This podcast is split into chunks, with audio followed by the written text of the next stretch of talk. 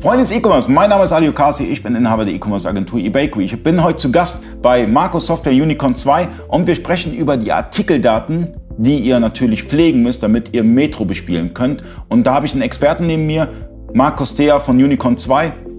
Ähm, wenn ich jetzt ein JTL-Händler bin ja, und, und, und möchte die Artikel auf Metro listen, welche Produkte, also welche, welche Felder sind wichtig auszufüllen? Also grundsätzlich musst du gar nicht so viel beachten an weiteren Daten, wenn du zu Metro hochladen möchtest.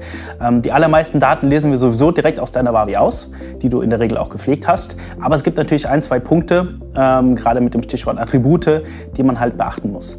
Ähm, es ist so, dass je nachdem, in welcher Kategorie du bei Metro listest, äh, dort unterschiedliche Anforderungen an die Artikel gestellt werden. Das sind meistens rechtliche Gegebenheiten.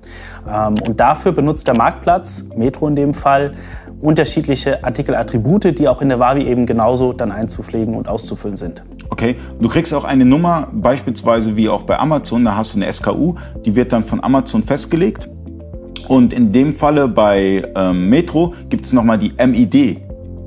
Da hast du vollkommen recht. Allerdings brauchst du dich da als Händler wirklich gar nicht drum kümmern, weil das ist ja das Schöne an Unicorn, das nehmen wir dir komplett ab. Das heißt, das managen wir alles im Hintergrund. Wir laden uns die passenden MIDs runter, beziehungsweise wenn du neue Produktdaten halt hast, ähm, legen wir die im Marktplatz an und danach wird dann entsprechend eine MID vergeben. Das ist aber nichts, was du wirklich aktiv in deiner Wavi beachten musst oder pflegen musst. Okay, und ähm, beispielsweise die ERN, die wird als ERN-Feld gesetzt bei, bei JTL, aber in Metro heißt sie dann Getin. Genau, das ist richtig, wobei die ERN an sich auch mittlerweile eigentlich Getin heißt. Die meisten kennen auch den Begriff ERN. Ähm, ist auch vollkommen okay, das Ding noch weiter so zu nennen. Ähm, diese, ich glaube, das heißt Global Trade Identification Number. Ähm, no, Global Trade Item Number. Item Number, siehst du? Okay.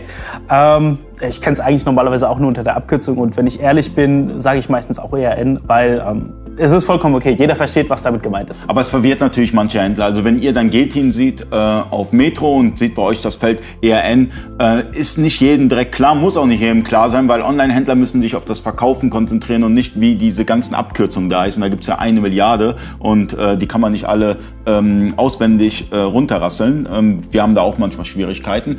Aber die, die Attribute beispielsweise, die ihr dann importiert, das heißt, das kommt dann unter äh, Attribute dann auch in Hotel an und die kann man dann befüllen? Genau Ähnlich wie bei Real? Aus. Genau, genauso wie bei Real ist es auch. Das heißt, du hast gar nicht die, die, die Arbeit, die von Hand anzulegen tatsächlich, sondern das, diese Arbeit nehmen wir dir ab.